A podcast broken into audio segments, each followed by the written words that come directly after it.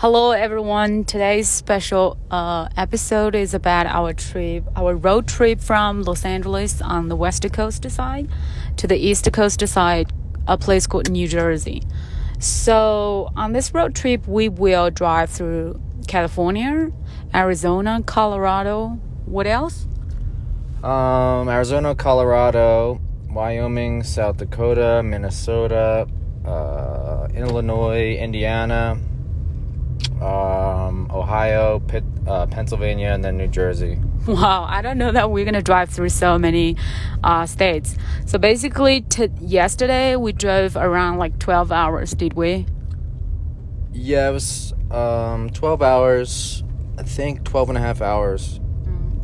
So basically, um, we drove through California, Arizona, and Colorado. We started from California, Los Angeles, and drove through Arizona and then we reached um, Colorado, the state of Colorado, and then we um, stayed in Colorado for like one night. That's basically yesterday's trip.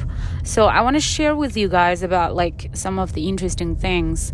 Well, one of the things is that um, at a certain like a cross point of four states including utah arizona colorado and new mexico there are some native uh, american reservation and the one we drove through yesterday was called Navajo.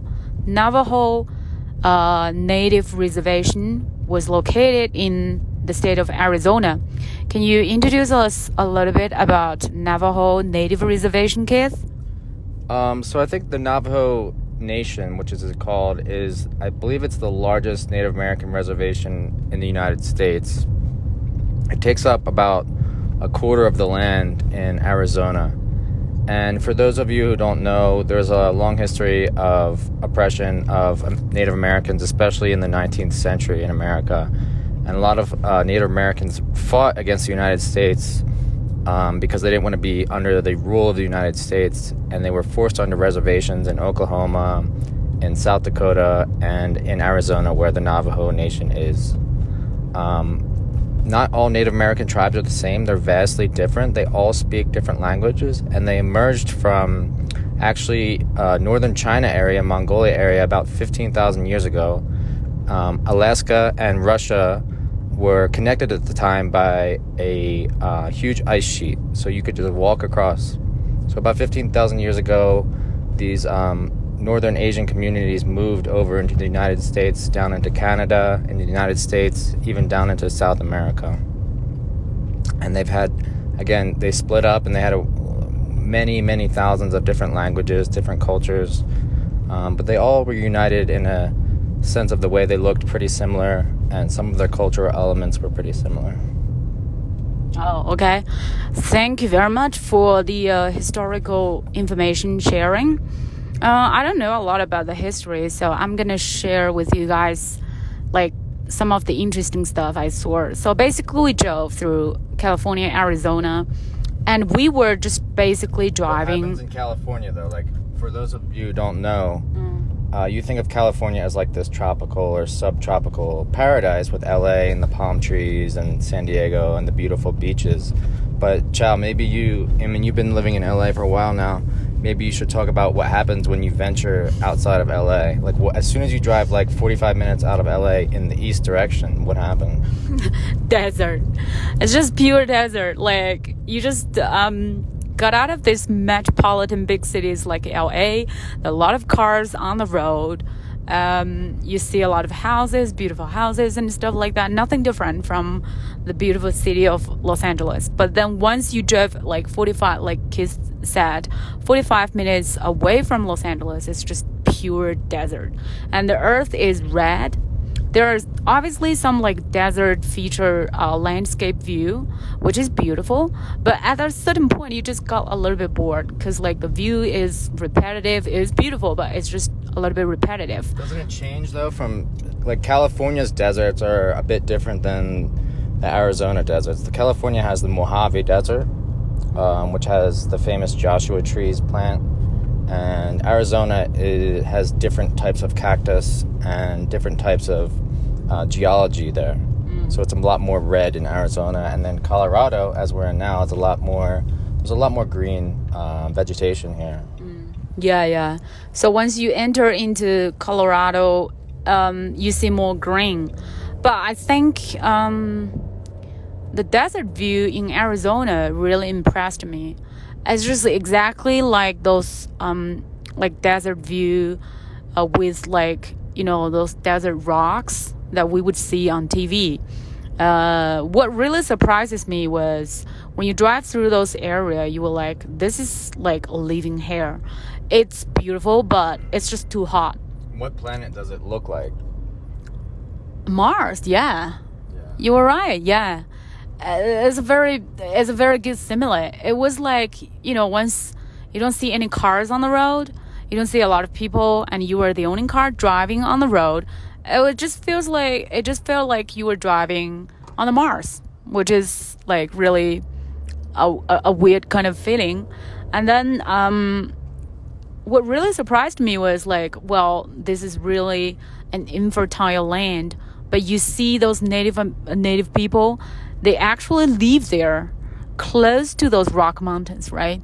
Yeah. So in Arizona, there's like three big tribes of Native Americans. There's Apache, who are very warlike um, and very good at fighting. There's the Navajo, who are very good at herding some sheep and stuff and horses, and they were very good at stealing other tribes and other um, white people's horses and stuff so that they could use them for their own purposes. And then the third group is the Pueblo. And the Pueblo actually were very small people because they didn't eat a lot of meat. They only ate corn and stuff like that. And because they were so small, they weren't very good at fighting either. And they actually, their greatest enemy was the Navajo. And they actually, to hide from the Navajo, they built these little castle, these little stone uh, monuments inside of cliffs. And where we're at right now in Mesa Verde National Park, um, there's actually one of the most famous um, Pueblo villages that they carved out of a mountain to hide uh, from the Navajo here. Yeah. So I was like, uh, it, uh, when I was looking at that, you know, those like um, a small village under the cliff, as Keith mentioned just now, of the uh, Pu- Pu- Pueblo. Yeah, Pueblo. Pueblo people. It was like looking at some of those ancient civilization. Um, they probably took like generations of people to actually carve like small towns and small cities under the cliff in the, uh, from the rocks. So it was pretty amazing.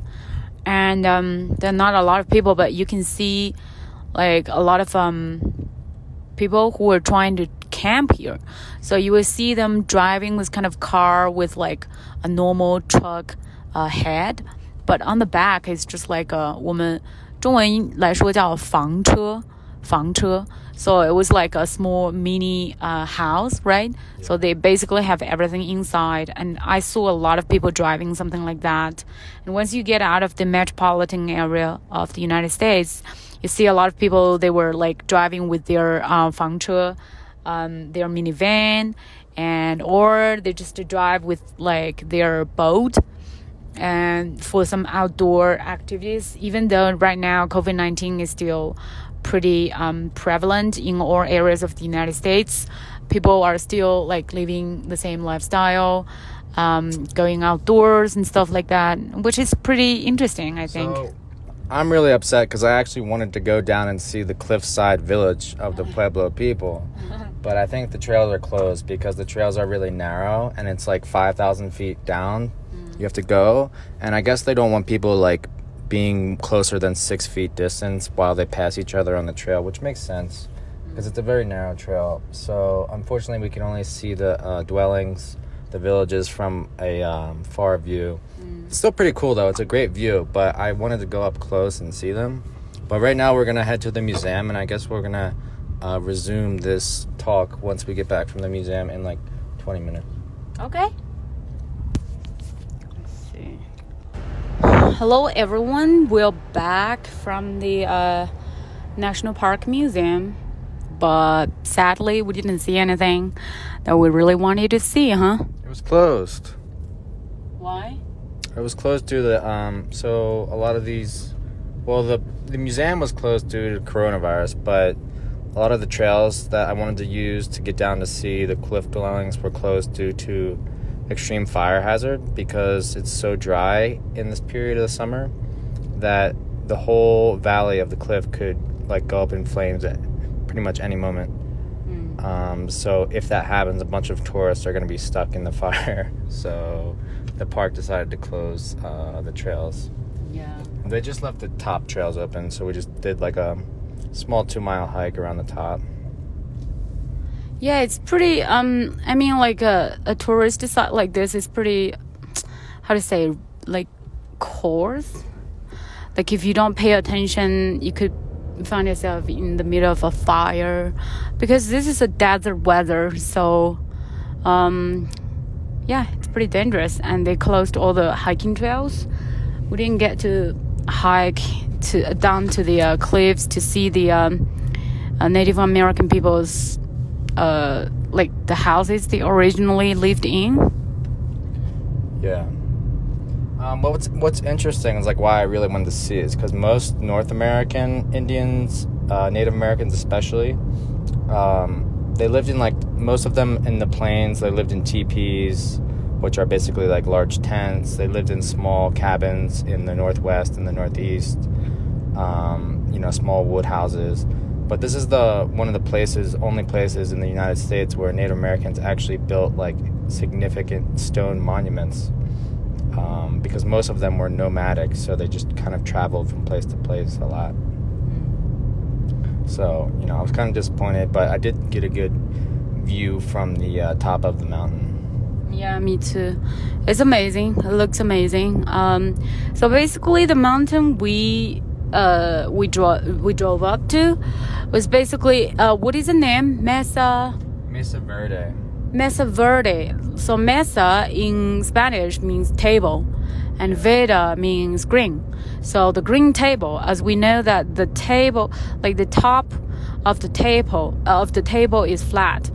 Just like this mountain. We usually see mountains with like a pointy uh, top but this one has like really flat top. Mm. so that's why um, it is called the green table. Yeah so actually like 15 million years ago to 20 million years ago there was a giant ocean portion of the united states. So the west of the united states was underwater. So all of this desert area um, all of that what we see was underwater. And the sediments that remained are um, i forget what type of iron i think iron or something like that something more sturdy, whereas the set, loose sediments washed away. That's why the cliffs are very um, detailed, and that's why the tops are flat. Oh, I see, I see. So basically, um, millions of years ago, this area is just a, a, a, an area of sea, huh? Yeah. No wonder we say that, you know, under the sea well, of course, the sea is flat. The surface of the sea is flat, but under it, there's iceberg, there's actual mountains, and a diversity of all kinds of species. So once the, the seawater receded and everything is exposed, you get to see there are different types of uh, plants, uh, animals, and different um, various kinds of uh, landscape forms.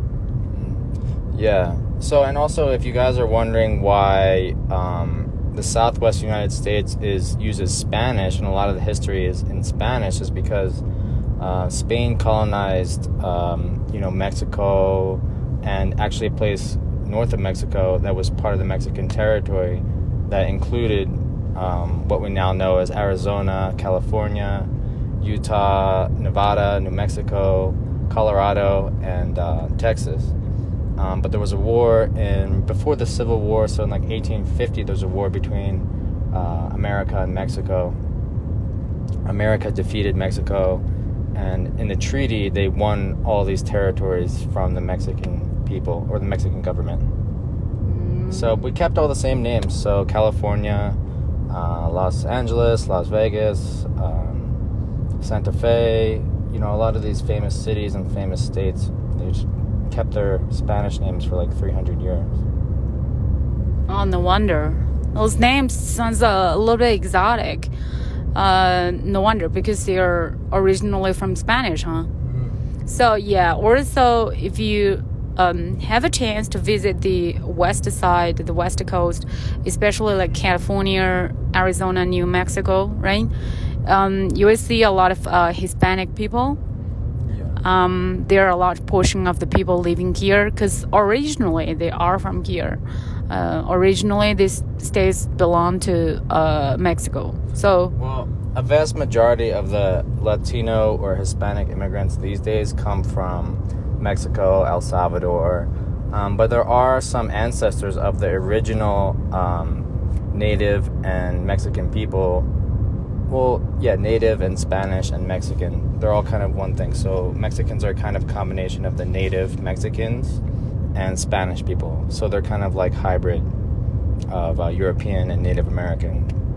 And some of those people uh, still like their ancestors like six seven generations ago lived in texas lived in california lived in new mexico and their descendants are still living there today but like a vast majority of new latino immigrants uh, to america are relatively new like first and second generation so when we talk about like native american we not only refer to the indian americans but also the mexican americans who uh, are native here well yeah, it's hard to say. Okay, so all Native Americans, if you have any of your ancestors that are from North or South America, um, the original ancestors that came here like 15,000 years ago, you're considered a Native American, Native yeah. North American, Native South American. Yeah. But a lot of people in their mind, they hear Native American um, and they just interpret it as the United States Native Americans. Uh, yeah, yeah.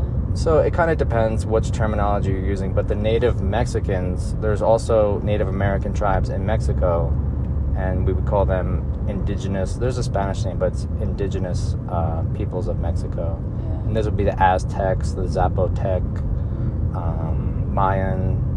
Um, there's tons of different tribes in Mexico too, but um, yeah, basically, some of the descendants are left over from the takeover uh, when America took over New Mexico, California, uh, Arizona, and those those states in the Mexican American War. Yeah, so uh, I guess like today, because American influence over the whole world is just so huge. Um, when we talk about American, when we use the term American, we just associate it like naturally with the United States people from there. But actually, South America and North America, they are both America, right? Yeah. So when we talk about Native Americans, we also refer to those Native Americans who live in uh, South America. And actually, what I want to say is, if you if I if you're American uh, and you visit Colombia or Costa Rica or somewhere, especially South America, and you say, "Hey, where where are you from?" and you say, "Oh, I'm American." they actually get pissed off and they say, "Well, I'm American too," because mm. they consider like North America, South America, all these people should be American, and they have a point. Um, but America's one, the United States of America is one of the only countries in North and South America that defines its name by America. So it's kind of confusing. Yeah, it's a little bit confusing in English. It's not so confusing as it is in Chinese. Because, like, in Chinese, we say people from the United States we just say 美国人 but if you say that you are from uh, the land the continent of America you say uh, you're from 美洲 right so we have 北美洲 or 南美洲美洲 is like a concept that includes both North America and South America okay. so it's not so confusing like in Chinese I guess yeah, that's helpful. Um, but Americans, we definitely, if you ever heard Obama give a speech or something, we definitely refer to ourselves as Americans.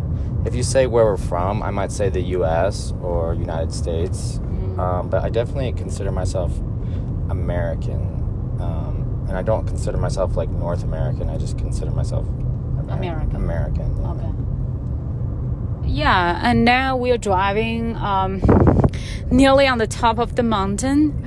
As we said, the top of the mountain is actually flat. So it's like, uh, how, how many feet tour, Keith? 9,000? Yeah, 9,000 feet tour. So we have a little bit like 高原反应 because um, the oxygen up here is a little bit thin. So both of us has a little bit, but not not too serious, huh? No, I mean, I'm sure if we went for a jog or a run, we would probably feel it a lot more. But we just did like a small little hike, and there wasn't even a lot of elevation gains. Mm. And it was still kind of like I found myself breathing hard, and I'm in pretty good shape, so that normally wouldn't happen to me. Yeah, yeah. Um, I basically have the feeling when you like take a plane and the plane just takes off. So uh, that kind of feeling, and obviously, um, I huff and puff a little bit when I was walking, and that usually doesn't happen to me. So I guess the oxygen from this uh, reactions, we can see the oxygen up here is a little bit thin, just a little bit, but it's not like uh, pretty serious or horrible. And plus, there is a fire hazard in this area because, like, so the humidity is Yeah, it's so dry. Oh humidity is really low right now, so it's just kind of hard. Your your mouth just dries up right away as soon as you begin talking or breathing. Like Mm. it's tough. Yeah, I, I, I grew up in the southern part of China, so my hometown was very uh, humid in winter as well as in summer. Um, so when I visit a place like this, desert area, desert climate, it's pretty interesting and pretty fun because you see a lot of different uh, varieties of plants here that you never see before, and the landscape view is just amazing, shockingly beautiful. Um, but at a certain point, you just feel like, oh my god, it's so dry. Like the air you breathe in is just like so dry, and you feel uncomfortable in the throat part. So, uh, um, if I give you a chance, would you live here in the mountain? Would I? Yeah. No, I you know I grew up in New Jersey. It's also similar to like I guess similar to like Beijing climate. So the summers are pretty humid, and I I don't know I, I can't just take such dry hot weather. It's like I really like the you know humidity climates. Yeah, I feel like this kind of weather will make people feel a little bit um, goggy and a little bit like coarse, like not so delicate and so like poetic. It adds a little bit like um, roughness into the personality of the people living here. Yeah, definitely. Um, they call them in California. They call them desert rats, like guys who just people. Wow, that's a that's a bad word. Rats. Yeah, I think it's desert. I learned that in college actually, desert rats, because we learned a lot about uh, the California desert in my degree, my undergraduate. And one of the terms they call them is desert rats, like people who are just obsessed with the desert, and they, you know, they were they're even white people, so their skin's not really acclimated for such a condition, but they just love the desert. They wear hats and. Um, you know, they're always they have a little house out there, and they're always hiking in the desert or riding some kind of motorbike or something. Yeah. I got a feeling that American people really like outdoor activities. Like whether it's camping, hiking, skiing, surfing. Um, well, usually we say that if you if you want to camp, you have to go to a forest. Um, and hiking, you need to go to a mountain. And surfing, you need to go to the sea. And skiing, you need to go to the mountain. So basically, I feel like American people are just, just so into this outdoor activities so much. So much more than Chinese people, at least. Well, actually, Teddy Roosevelt, um, one of our greatest American presidents in like the early 1900s, he established the uh, National Park Service because there was a lot of outdoors. You know, a lot of people were exploring the West for profit and for gain. Some people were exploiting these far forests and tearing down all the trees and like destroying this beautiful scenic uh, nature. And Teddy Roosevelt decided that he was also a hunter himself. Um, he really loved exploring, going to all different places, and he realized there's so many valuable uh, things. Not just valuable for you know the nature, but also the aesthetic. Just being able to drive here without seeing any other houses or any other uh, modern stuff, and just seeing the nature is a value in and of itself. Plus, the ecological systems here are very unique, and you know we have to preserve some of our ecological systems. Yeah, yeah, I agree. Um, so if you guys hear some noise in the background, it's because we are doing this podcast in the car. So Keith is uh, is driving. Uh, we're just glad that Keith is actually a good driver. I tried dri- uh, I tried driving yesterday, but I I'm not brave enough to drive on this mountain road because like it's there are so many turns and curves. It's almost like you're driving in the middle, like um, on the top of the mountain, and then when you finish one curve, you don't know where the next curve is. It's just like you can't see the end of the road. You you just gotta follow the road, follow the uh, the curve and the and the, and the lines of this road, and like drive maybe 30, 35. I guess the highest speed you can drive here is like 45, right? Uh, yeah, I mean, it's not that hard. There are actually signs that tell you where the turns are and they tell you how fast to go around the turns. It's pretty descriptive. I don't know. It's just like, it's just like feels very intimidating for me. Look, uh, there's uh, a sign right now that's telling you, look ahead, there's going to be a lot of squiggling, a lot of curvature. Yeah, but still, I mean, yeah. So, yeah, it's not too bad. I'm more afraid of driving in the city with a lot of cars because there's always someone doing something risky or running a red light or trying to speed or you know, the city's way more dangerous in my opinion. I feel like, you know, for this kind of um, mountain road, because uh, my hometown there is like a famous mountain so i climb that mountain very often and if you want to take a bus up to like if you want to drive up to the top of the mountain you can drive but very few people choose to do that. Normally we would just take a bus. So that being said um, this kind of mountain road is just like for those professional drivers who are very familiar with every curve. Um, wow yeah it's beautiful. With every curve and the and, and the uh, skills necessary to drive on a road like this um, I wouldn't drive up here. I remember last time I, I, I was like, I wasn't driving. I was like sitting in the car on a mountain road like this. Was last time I took a my graduation trip in in Japan. So we All were. Right, huh?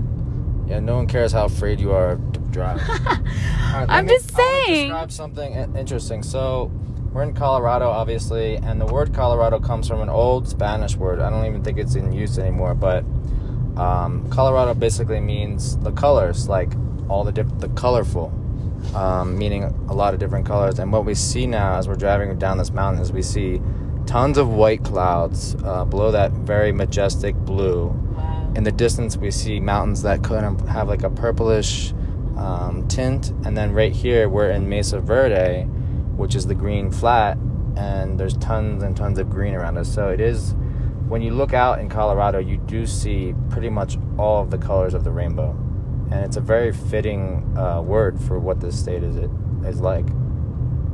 Oh, I see. Very interesting. Um, so I will also upload some of the videos I took on the road. Um, please check out the um, 动态我的动态 uh, below the podcast if you are interested you're gonna see a lot of beautiful sceneries here. I think it's really amazing to uh, do a road trip like this. It's pretty cool. If you guys have chance one day, you gotta do, you gotta try this like at least for once. It's gonna be exhausting, but it's gonna be so fun. All right, and I guess we'll check in with you when we're on our next journey. Okay, see you.